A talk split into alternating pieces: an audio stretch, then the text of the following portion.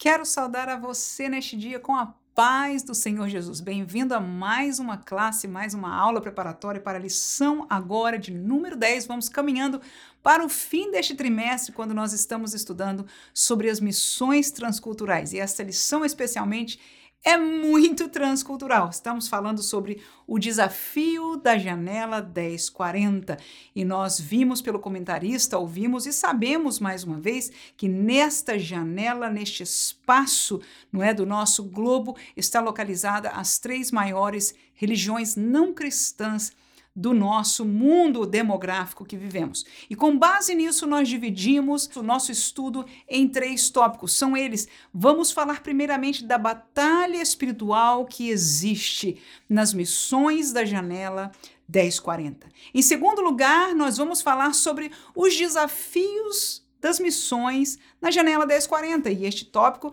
nós vamos falar caminhando com o mesmo pensamento do comentarista da lição, enquanto no primeiro tópico nós estaremos falando de uma forma exclusiva para você, professor, como um recurso aqui no nosso canal. E terminaremos a nossa lição com as estratégias para as missões na janela 1040. Duas delas foram apresentadas na nossa lição, no entanto, uma nós estaremos apresentando com você porque na nossa vida prática, na nossa igreja local, nós usamos uma estratégia diferente que nós gostaríamos de compartilhar nessa oportunidade com você. Bem-vindo mais uma vez à nossa classe. Aqui vos fala a professora Manuela Barros, gravando desde o estúdio do Simple Pentecostal aqui no sul da Flórida, nos Estados Unidos. Portanto, vamos ao nosso primeiro tópico, quando nós vamos estar falando da batalha espiritual das missões na janela 1040. Ora, como falamos na nossa introdução, este espaço, né, você vê na nossa revistinha, tem bem o, o, retângulo aí que cobre estes países, estas nações.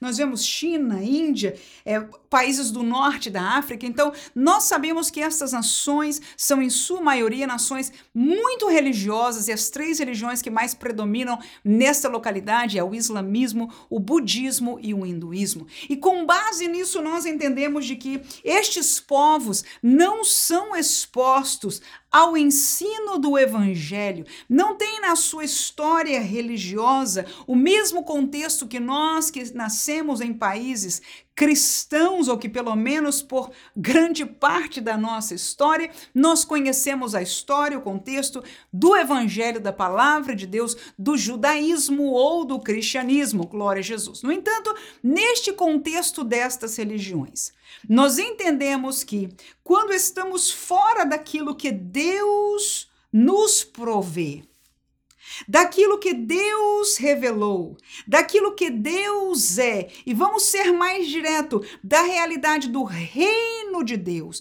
O reino de Deus só tem uma religião. Essa religião não precisa necessariamente ter um nome, definitivamente ela não tem o nome de uma denominação, mas o reino de Deus é o reino da luz, é o reino da verdade e a verdade é esta palavra, e este reino, não é, lidera Hum, talvez a gente chame de religião, podemos dar com certeza outro nome, que é o próprio reino de Deus, aleluia e que dele nós conhecemos o contexto do Antigo Testamento e estamos vivendo hoje um contexto neotestamentário, o tempo que vive a graça aberta por Cristo Jesus pelo seu sacrifício e que se findará num contexto próximo e nós sabemos que o livro de Apocalipse, bem outros textos da palavra de Deus, vão fechar a história da humanidade aqui na Terra. No entanto, fora deste reino de Deus, existe somente um outro reino. Dentro deste outro reino, você pode concordar comigo rapidamente que há uma imensidade de religiões. Todas as religiões que adoram a outro Deus que não o Deus da Bíblia, e assim como a Bíblia a, nos ensina a ser, são religiões não, é, não divinas. Aleluia não do reino da luz. E falando em reino espiritual, se não é da luz, é das trevas. É difícil para nós humanamente porque nós sabemos que por trás, ou melhor dizendo, pela frente do reino espiritual, o que nós enxergamos são pessoas, são seres humanos. Mas hoje eu desafio a cada um de nós, porque os missionários que ali estão entendem isso na prática muito bem. Eu me lembro de alguns testemunhos de meu pastor ou outros da equipe missionária que algumas vezes de nossa igreja foram ali à África, uma viagem missionária que o pastor da minha igreja igreja fez à Índia, quando ele reconta determinadas experiências espirituais e a realidade do hinduísmo, como a questão de ter transes espirituais, possessões, é uma coisa do dia a dia, da naturalidade daquela religião. Eles talvez não vejam da maneira, não as entendam como nós o vemos, mas essa é uma realidade que ele pôde verificar caminhando e vivendo aqueles dias naquele país. Então vamos à batalha espiritual nas missões da janela 1040, dividimos em três tópicos. Primeiro, o Deus Criador contra os deuses. Segundo, o Deus Todo-Poderoso contra os espíritos, com E minúsculo, seguramente.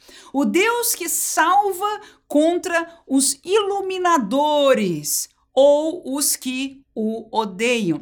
Nestes tópicos, nestes subtópicos, melhor dizendo, eu vou esclarecer para nós a batalha que, num contexto espiritual, estas religiões levantam naquelas pessoas que são pessoas que são amadas por Deus. Deus quer revelar o evangelho a ela, e nessa semana, como nós estamos estudando sobre isso, a missionária Vânia, que trabalha conosco neste canal aqui, me mandou um artigo, dentre os muitos que eu já tinha lido, mas bem recente nesta guerra que está acontecendo ali no Oriente Médio, como Jesus tem se revelado por sonhos e como alguns daqueles que estão nesta religião islâmica estão conhecendo e vindo à fé em Jesus Cristo pela revelação que ele tem feito ali, porque ele ama aquelas almas, aleluia. Portanto, as missões ali, glória a Deus, está no coração de Deus e Deus continua agindo ali também para a glória do Senhor. Mas a batalha espiritual é muito forte e as fortalezas religiosas, culturais religiosas são grandíssimas. Isso é que nós vamos estar estudando nessa lição. Portanto, Atos capítulo 17, versículo 22 a 25, Paulo viveu algo semelhante. Diz assim o texto: E estando Paulo no meio do Areópago, disse: Varões atenienses, em tudo vos vejo um tanto supersticiosos. Porque passando eu e vendo os vossos santuários, achei também um altar em que estava escrito ao Deus desconhecido. Esse, pois, que vós honrais, não o conhecendo, é o que eu vos anuncio. E quem é este Deus? É o que está no versículo 24 e 25 e alguns mais, mas leremos somente esses dois. O Deus que fez o mundo e tudo o que nele há, sendo o Senhor do céu e da terra, não habita em templos feitos por mão de homens, tampouco é servido por mão de homens, como se necessitando de alguma coisa, pois ele mesmo é quem dá a todos a vida e a respiração e todas as coisas. Que boas novas de alegria! Este foi o evangelho pregado por Paulo em Atenas Atenas, aleluia. Que homem de sabedoria, contextualizando a realidade religiosa daquele lugar, onde havia adoração a muitos deuses. E aqui Paulo trava, aleluia, a batalha entre o Deus Criador e os demais deuses. E na sabedoria dada pelo Espírito Santo a Paulo, ele diz, e ele encontrou esta porta, aleluia. Ele diz: está vendo aquele altar que vocês construíram a um Deus desconhecido, pois eu vos vim apresentar quem é este Deus. Porque este é o meu Deus. E sabe por que a figura dele não está ali? Porque ele não pode estar preso a templos humanos, aleluia. Por quê? Porque ele é o Criador, o Senhor de todas as coisas. E ele não criou só coisas pequenas, ele criou o céu, a terra e é por causa dele. Ele dá a vida e a respiração, aleluia, e todas as coisas. Então, o poderio, a grandeza do Deus que nós servimos, do Deus que nós apresentamos, o amor deste Deus por todo o mundo que o fez enviar a Jesus para que todo aquele que nele cresce não pereça, mas tivesse a vida eterna, é o Deus que nós apresentamos e é este Deus que os missionários que trabalham nesta área apresentam e espiritualmente eles propõem, porque estas áreas estão cheias de outros deuses e divindades. Aleluia! Mas nós apresentamos o Deus desta palavra, o Deus que é maior, o Deus criador. Essa é a primeira batalha. Segunda, o Deus todo-poderoso contra os espíritos. E eu te levo também a uma Missão de Paulo, agora no capítulo 19, a partir do versículo 11. O texto diz o seguinte: E Deus, pelas mãos de Paulo, fazia maravilhas extraordinárias, de sorte que até os lenços e aventais se levavam do seu corpo aos enfermos, e as enfermidades fugiam deles e os espíritos malignos saíam. Veja aí, irmãos, que contexto de batalha espiritual, aleluia. Esta é a realidade do evangelho contra o reino das trevas. Seguindo o versículo 13. E alguns dos exorcistas judeus ambulantes tentavam invocar o nome do Senhor Jesus sobre os que tinham espíritos malignos, dizendo: Esconjuro-te por Jesus a quem Paulo prega. E os que faziam isto eram sete filhos de Seva, judeu, principal dos sacerdotes. Respondendo, porém, o espírito maligno disse: Conheço a Jesus e bem sei quem é Paulo. Mas vós quem sois? E saltando neles o homem que tinha o espírito maligno, assenhorando-se de dois, Pôde mais do que eles, de tal maneira que nus e feridos saíram daquela casa, e foi isso notório a todos que habitavam em Éfeso, tanto judeus como gregos, e caiu o temor sobre todos eles. E o nome do Senhor Jesus era engrandecido. E muitos dos que tinham crido vinham confessando e publicando seus feitos. Também muitos dos que seguiam artes mágicas trouxeram os seus livros, aleluias, e os queimaram na presença de todos. E feita a conta do seu preço, acharam que montava a 50 mil peças de prata.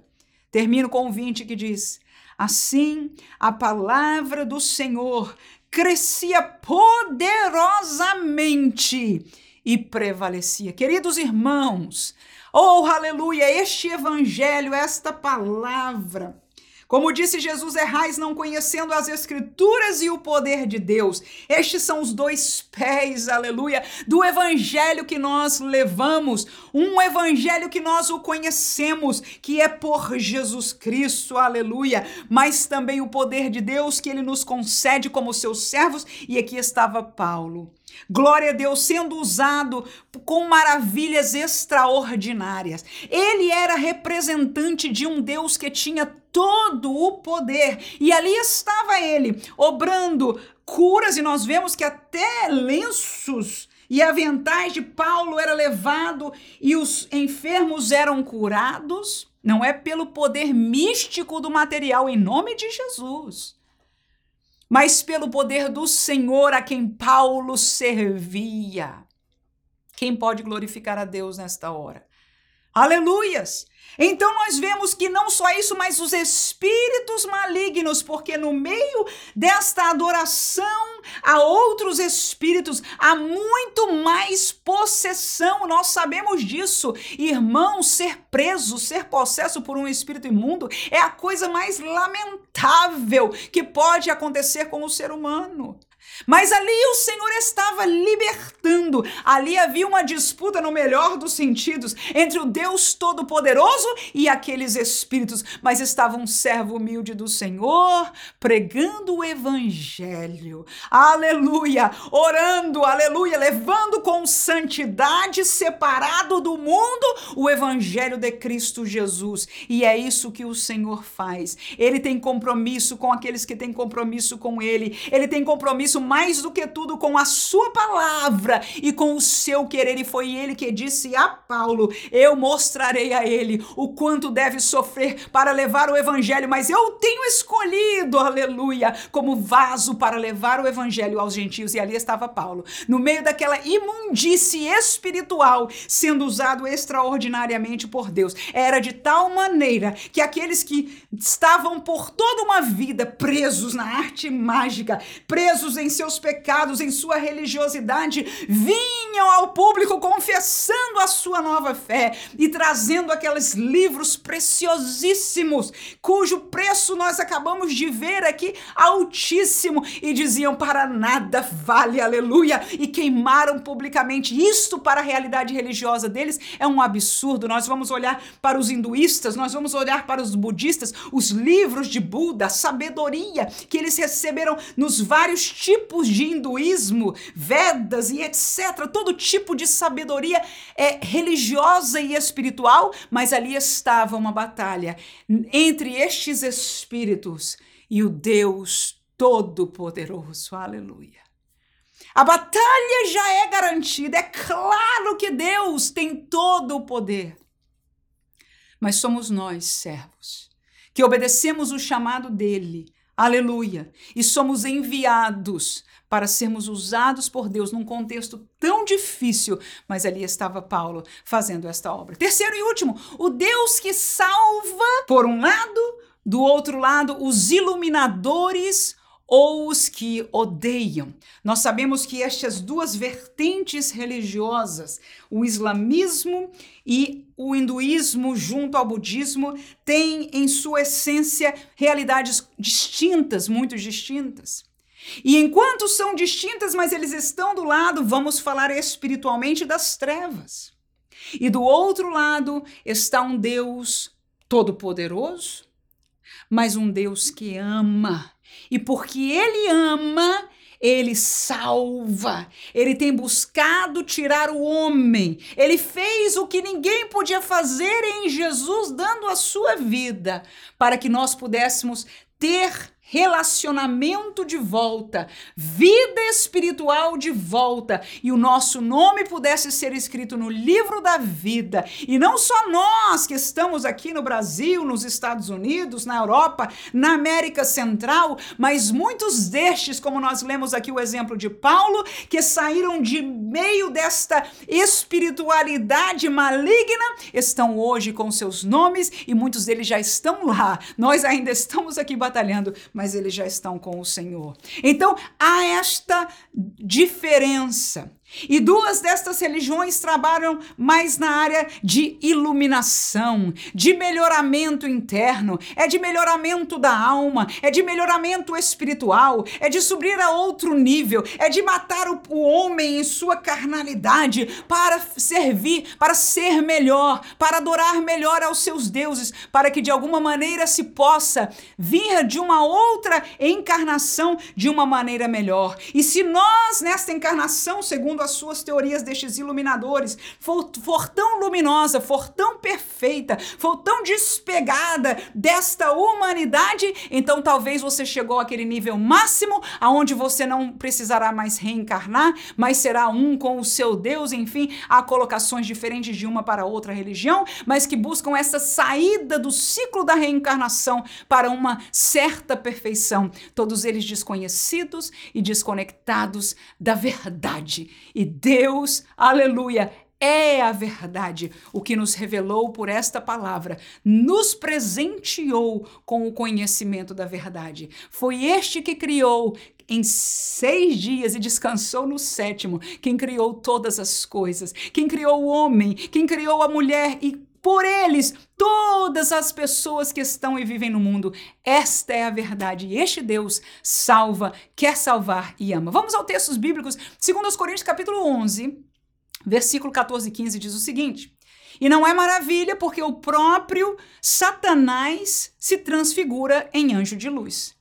Não é muito, pois, que os seus ministros se transfigurem em ministros de justiça, o fim dos quais será conforme as suas obras. Então nós vemos que são iluminadores, parecem coisa de luz, mas podem ser seguramente pelo texto bíblico ministros, obreiros de Satanás. Por trás está a trevas maior, mas pela frente a humanidade é apresentada algo luminoso, ou pelo menos que tem aparência de luminosidade. Anjos de luz, coisas lindas, mas quem se envolve com isso conhece as trevas tenebrosas que são, aleluia. E quando nós vimos para a luz, aleluia, e quantos exemplos, quantos testemunhos nós já ouvimos, como é maravilhoso aqueles que saem deste poderio das trevas, quando encontram este Deus que salva, este Deus que ama, este Deus que quebra as prisões, irmão, só quem foi preso pode reconhecer tamanha dádiva,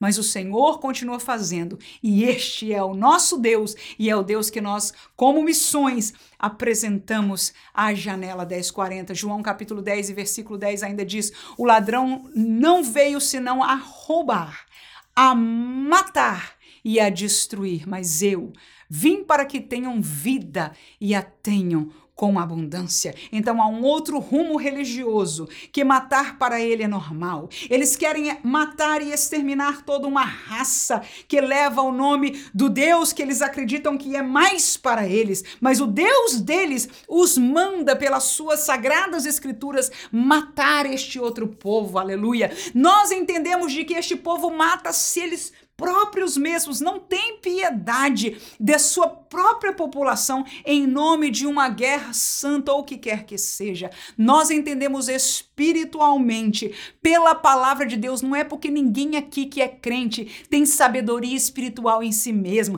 conhece as coisas espirituais ou tem algum poder em si próprio, não, em nome de Jesus. O nosso entendimento vem da palavra de Deus. E este simples texto que nós lemos já nos garante que o ladrão, o inimigo, Satanás, aleluia, o desejo dele é sempre de roubar, é sempre de matar e é sempre destruir. Não é à toa que as religiões das trevas, muitas vezes, como uma delas que nós estamos mencionando, tem em sua índole o ódio e matar e tirar as vidas. Portanto, nós apresentamos um Deus que ama e que salva contra estes deuses que neste mundo demográfico estão focalizando em coisas completamente diferentes.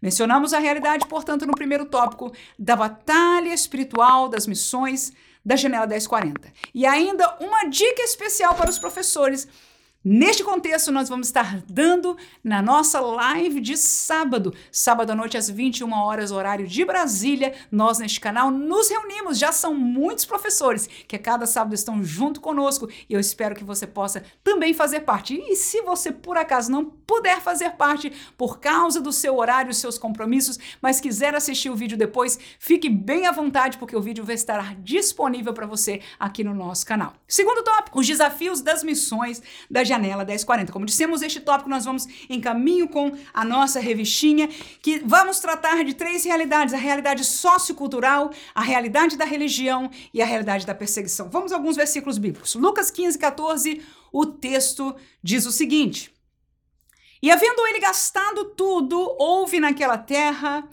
uma grande fome e começou a padecer necessidades. Ainda que este versículo não tem nada a ver com a questão das missões da janela 1040, nós vemos que aquele filho pródigo, tendo gastado tudo, começou a padecer fome, necessidade. E esta realidade de fome e necessidade é uma realidade que permeia estas nações. Aleluia. Então nós sabemos, como foi proposto na nossa lição, que muitos trabalhos que são filantrópicos em natureza, ou seja, que vem a servir de ajuda à necessidade vivida daquela população, pode ser porta aberta para que o evangelho lhes possa ser apresentado. Ainda falaremos de Mateus, capítulo 25 e versículo 44, que o texto diz o seguinte: Então eles também lhe responderão dizendo: Senhor, quando te vimos com fome ou com sede, ou estrangeiro, ou nu, ou enfermo, ou na prisão, que não te servimos? Mais uma vez, um texto descontextualizado,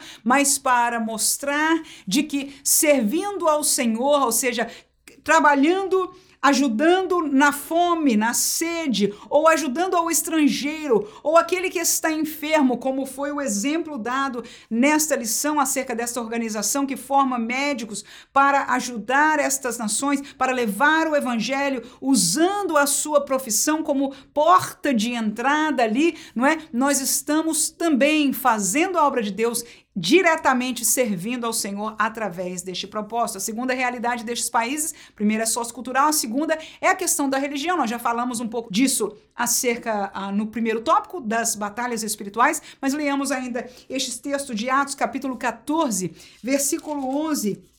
Diz o seguinte: As multidões, vendo o que Paulo fizera, Levantaram a sua voz dizendo em língua licaônica: Fizeram-se os deuses semelhante aos homens e desceram até nós e chamavam Júpiter a Bernabé e Mercúrio a Paulo, porque este era o que falava. E o sacerdote de Júpiter, cujo templo estava em frente da cidade, trazendo para a entrada da porta touros e grinaldas, queria com a multidão sacrificar-lhes.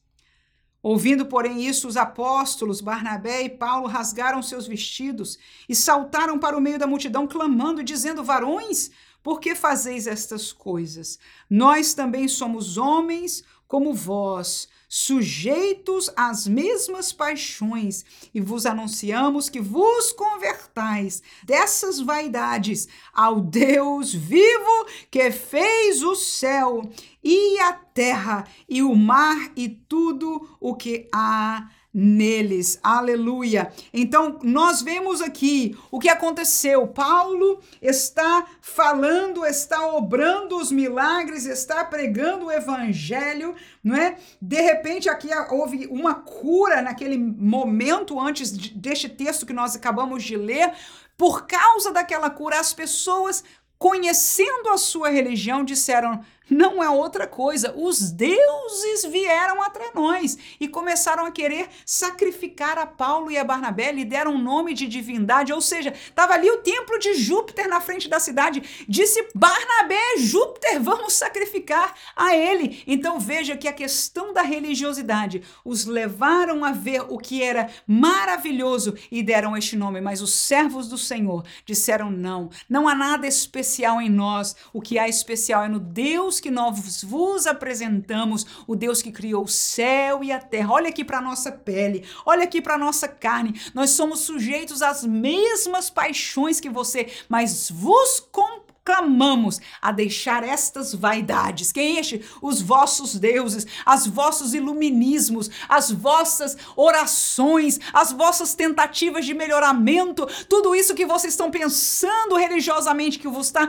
levando melhor, eu apresento um Deus maior, aleluia. E esta é a realidade da religião nestes países. Deixo ainda Atos 19, 35 que diz: Então o escrivão da cidade, tendo apaziguado a multidão, disse: Varões Efésios, qual é o homem que não sabe que a cidade dos Efésios é guardadora do templo da grande deusa Diana e da imagem que desceu de Júpiter? Tá aí uma outra realidade. Paulo foi confrontado, o pessoal estava já perseguindo ele ali, e alguém com sabedoria dissipou a multidão com estas palavras. Como quem diz: Nós sabemos que aqui está o centro da adoração da deusa, está o templo da guardadora, né? da cidade dos Efésios, da grande deusa Diana, cuja imagem desceu de Júpiter. Imagina, todas são essas realidades de religiões pagãs, aleluia. Esta realidade, irmãos, é o que você anda nas ruas destes países e você encontra pessoas que não têm dinheiro para a comida da sua família, mas oferecem comida, carne, que em alguns lugares, são deuses, animais, não para comer, para saciar a sua sede, mas oferecendo aos deuses. E ali meditando, tendo transes, tentando agradar, tentando se iluminar. Irmãos, que tristeza! Esta é a prisão e o engano do diabo, mas pela graça de Deus há um poder maior que até hoje continua libertando essas preciosas almas para a glória do nome do Senhor. Em terceiro lugar, a realidade da perseguição. 14 de Atos e versículo 19, o texto diz, naquele mesmo contexto que estávamos lendo, sobrevieram, porém, uns judeus de Antioquia e de Icônio, que, tendo convencido a multidão, aquela multidão que queria sacrificar a Paulo e a Barnabé, apedrejaram a Paulo e o arrastaram para fora da cidade, cuidando que estava morto. Esta é a realidade do missionário missionário que leva a palavra de Deus, aleluia, ele vai levar, vai viver uma realidade de perseguição. A realidade é que nós que tomamos o lado do Senhor e do Evangelho, até mesmo onde nós estamos, se nós levantamos pela verdade, aleluia, sofreremos perseguição, mas ninguém pode pela verdade. E Deus tem poder maior do que os outros deuses e que toda potestade do maligno só passaremos, só estaremos mortos quando Deus quiser. E aquela hora não foi a hora de Paulo. Eles pensavam que Paulo já estava morto, apedrejado, mas não foi o tempo dele. Ainda que anos depois, aquela navalha decapitou o pescoço daquele servo de Deus. Aquele era o tempo de Deus. A perseguição nunca parou, mas enquanto o Senhor não quiser, aleluia, os milagres acontecerão para que a glória seja dada para sempre ao Senhor e estes servos sejam como Paulo diz: cheguei até o fim e fui fiel, aleluia, ao Senhor. Terceiro e último tópico, nós vamos estar falando de estratégias agora para as missões. Duas delas, como disse, são ah, apresentadas para nós na nossa revista e uma nós gostaríamos de ah, compartilhar com os irmãos. A primeira delas, sem dúvida alguma, é oração. Não são muitos de nós que podemos ir para lá, nem muitos que desejamos ir para lá, nem muitos que temos a possibilidade ou até o chamado para ir para lá. No entanto, todos nós, todos nós, e que benção essa série de lições. Aleluia!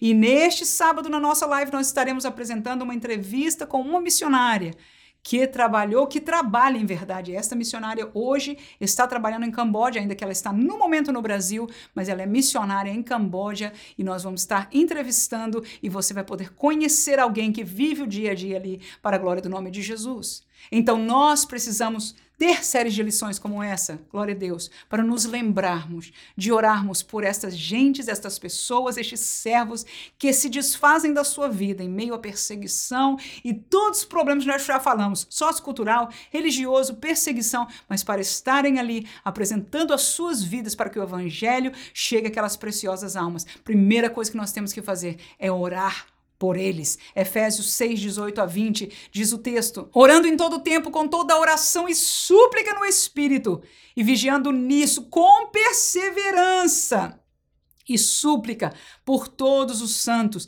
e por mim, dizia Paulo, para que me seja dada no abrir da minha boca a palavra com confiança, para fazer notório ministério do evangelho pelo qual eu sou embaixador em cadeias, para que possa falar dele livremente como me convém falar. Então ore pelos santos, pela igreja que nasceu ali, que está perseguida, que está passando necessidade, que está sofrendo demais. Ore por eles, mas ore por mim, para que Deus ainda me dê mais poder, mais graça, mais autoridade para fazer a obra do Senhor. Primeira coisa, orar. Segundo, ação são as estratégias locais. Atos capítulo 16, a partir do versículo 5, o texto diz o seguinte: De sorte que as igrejas eram confirmadas na fé e cada dia cresciam em número, e passando pela Frígia e pela província da Galácia, foram impedidos pelo Espírito Santo de anunciar a palavra na Ásia. E quando chegaram a Mísia, intentaram ir para Bitínia, mas o Espírito de Jesus não lhe o permitiu.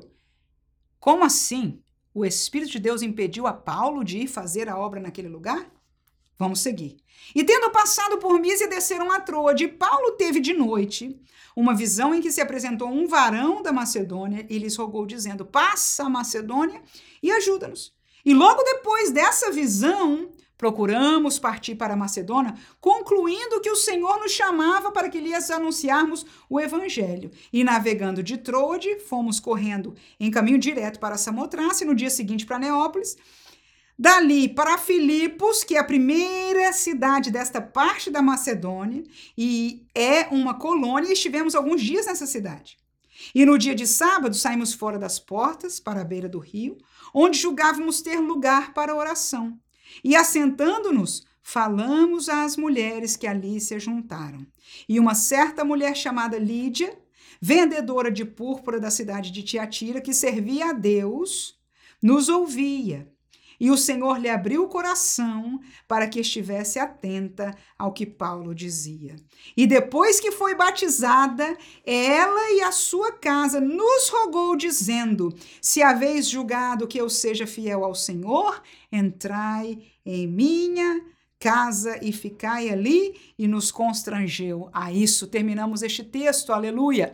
As ações, as estratégias locais, a estratégia do missionário pentecostal, digas de passagem, o evangelho da Bíblia é um evangelho pentecostal. É o evangelho de um povo que depende da orientação do Espírito Santo de Deus, não só de uma teoria religiosa. Aleluia! Que é válida a teoria desta palavra, é tudo, mas esta palavra nos diz que há um Espírito vivo, aleluia, que habita em nós, que não só nos consola, mas nos guia, e aqui está ele fazendo isso com Paulo. Paulo teve um projeto, o Espírito diz não, Paulo diz: então vamos para tal, o Espírito lhe proibiu.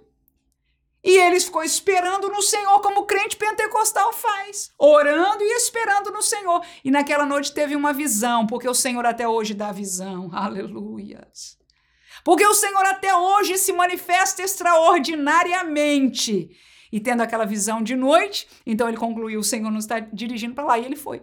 E quando chegou lá, Deus continuou da estratégia. Saiu para orar, mas chegou ali, viu aquelas senhoras, começou a compartilhar, e o Senhor ali começou a salvar, e a primeira que foi salva, glória a Jesus, já abriu a casa dela para servir de hospedeira para o apóstolo, aleluia, para o missionário. Que bênção, porque o Senhor faz essas coisas. Quando nós seguimos o conselho, a direção do Espírito de Deus, o Senhor Senhor provê, esclarece todas as realidades. Então, isso é estratégia, mas a estratégia do missionário que aprende com a palavra e que, portanto, é pentecostal, é a estratégia do Espírito em nossas vidas. Aleluia! E é isso que nós aprendemos na palavra de Deus e nós precisamos missionários agir neste mesmo sentimento. Romanos capítulo 12, versículo 20 e 21 diz: Portanto, se teu inimigo tiver fome, dá-lhe de comer. Se tiver sede, dá-lhe de beber, porque fazendo isso amontoarás brasa de fogo sobre a sua cabeça. Não te deixes vencer do mal,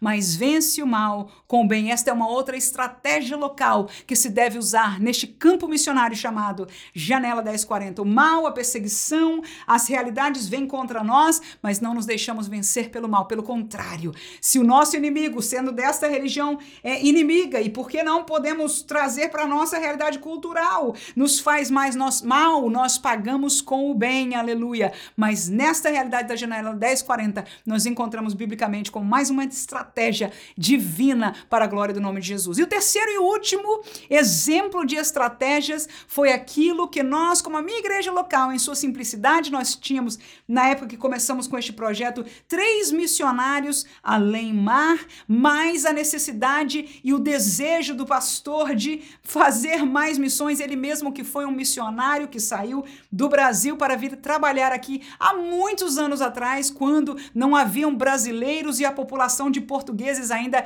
era até certa pequena, e ele foi um pastor de portugueses no norte desta nação, sofreu bastante, mas serviu ao Senhor até todo o tempo pregando o evangelho neste país. Ele que era um pastor missionário sempre teve o seu coração voltado para as missões e nesse, nos últimos, vamos dizer, 15 anos da igreja, nós temos trabalhado na direção do nosso pastor na parceria com a adoção de obreiros nativos, ou seja, a terceira estratégia é financiar obreiros locais. Se estamos querendo fazer missão na Índia, Aqueles que já moram lá conhecem a cultura, conhecem a língua, conhecem as divindades, conhecem toda a sua questão cultural que podem, se eles são salvos e conhecem o evangelho, aleluia, eles são as pessoas mais capacitadas imediatamente de pregar o evangelho à sua própria população. E a verdade é que a barreira é muito mais baixa das pessoas da população em receber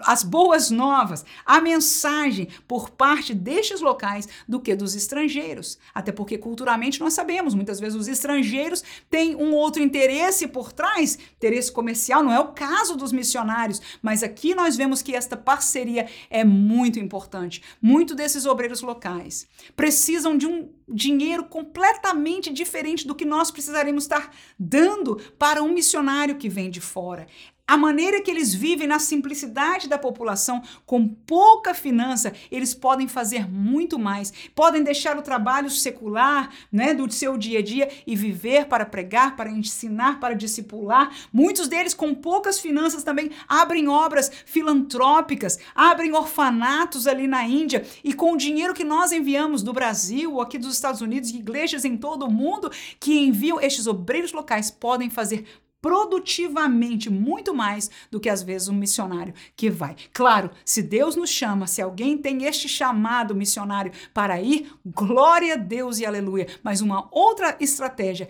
é abençoá-los com a nosso financiamento, porque muitos estão em países da Europa, cuja língua é dificílima, mas com o coração fervendo e às vezes tem que estar preso ao seu trabalho, não podem se dar ao ministério, às vezes estão no ministério e tem que diminuir a sua carga porque precisam suprir para a sua família. Então, essa parceria foi algo que nós recebemos do Senhor o privilégio de fazer, e logo assim que começamos, tínhamos 20 poucos famílias missionárias que nós ali estamos sustentando e a diferença financeira é muito grande, porque em muitos desses países, um pouco do nosso dinheiro faz muito lá e isso é de bênção. 1 Coríntios 3 e 6 ilustra isso, este mesmo sentimento.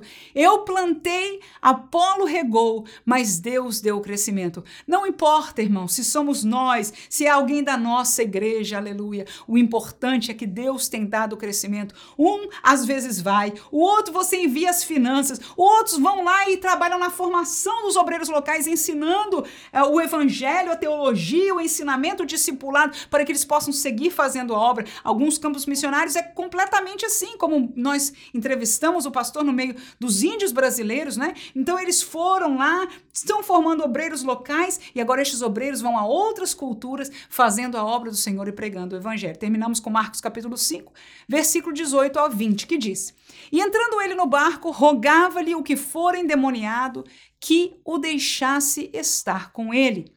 Jesus, porém, não lhe o permitiu, mas disse-lhe: Vai para tua casa e aos teus, e anuncia-lhes quão grandes coisas o Senhor te fez e como teve misericórdia de ti. E ele foi e começou a anunciar em Decápolis quão grandes coisas Jesus lhe fizera, e todos se maravilhavam. Amém. Que exemplo foi esse? O endemoniado gadareno. Jesus chegou lá e aquele homem estava em prisões em todos os sentidos, espiritual e em cadeias muitas vezes, porque o tentavam prender. Jesus o libertou. E aquele homem tão feliz quis seguir a Jesus, quis ser um discípulo, ficar pertinho de Jesus, aprender mais de Jesus. Talvez, como a gente diz no nosso coloquial, carregar a pasta de Jesus. Estava o desejo e ele pediu, clamou ao Senhor Jesus: me leva contigo, eu quero estar. E Jesus disse: Não, o que eu tenho para ti, aleluia, é ser um obreiro local, Glória a Deus. E ele diz: vai para a tua terra, vai para a tua casa, vai para a tua cidade e anuncia para eles o que o Senhor fez por ti. E aí está, os frutos foram seguros, porque o que nós temos que fazer é obedecer o chamado do Senhor. Que Deus abençoe você neste dia. Que o nosso coração, como professores, possa ser o primeiro a arder pelas missões novamente. Que nós possamos cair mais uma vez diante do Senhor em oração por esta causa tão linda, que não possa ficar somente em teoria nas nossas vidas vidas. Aleluias. A palavra que nós aprendemos não pode ser só uma teoria ensinada.